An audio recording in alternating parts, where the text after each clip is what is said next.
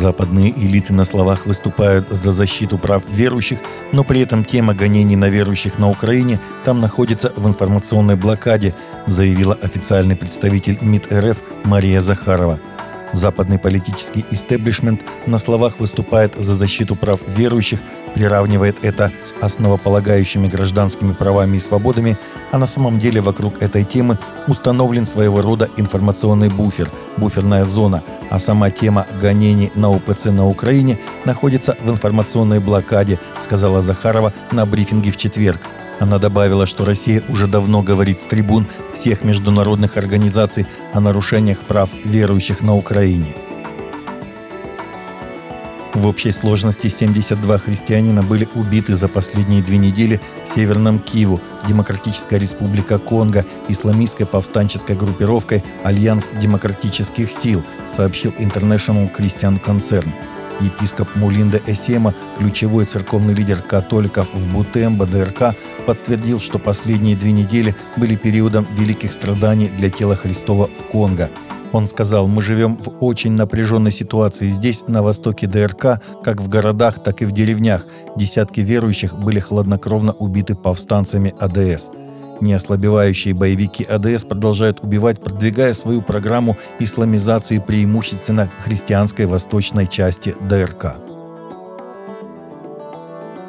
Миссионер из Калифорнии и французская журналистка, похищенные в Нигере исламской террористической группировкой, освобождены – Джеффри Вуд из Маклинвилла, который был похищен в октябре 2016 года, был освобожден в этом месяце, согласно информации, которую его церковь, Первая Баптистская церковь Арката, опубликовала в понедельник.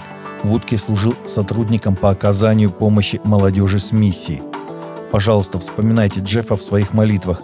Мы так благодарны за Божью верность, говорится в сообщении церкви. Подробности о том, что привело к освобождению, остаются неизвестными. Однако один правительственный чиновник сообщил журналистам, что выкуп не был выплачен и что освобождение стало результатом давления правительства. Евангелический колледж в Соединенном Королевстве вызвал дискуссию о писании и терпимости после того, как уволил преподавателя за твит, назвавший гомосексуальность грехом – Споры начались в феврале, когда преподаватель Клифф колледж Аарон Эдвардс опубликовал твит, подтверждающий библейскую позицию в отношении сексуальности, сообщает Christian Headlines. Гомосексуальность вторгается в церковь. Евангелисты больше не видят серьезности этого, потому что они заняты извинениями за свою явно варварскую гомофобию. Правда это или нет, написал он в Твиттере. Кстати, это вопрос Евангелия. Если грех больше не грех, нам больше не нужен Спаситель. Администрация Клифф Колледж, однако, быстро дистанцировалась от позиции преподавателя, заявив в твите, что используемый язык является неуместным и неприемлемым и не отражает ни взгляды, ни идеалы Клифф Колледж. Врач отделения неотложной помощи, доктор медицинских наук из Канзаса, рассказал о том, что женщина буквально ожила во время молитвы после того, как медики сделали все возможное, чтобы вернуть ее к жизни и готовились констатировать смерть.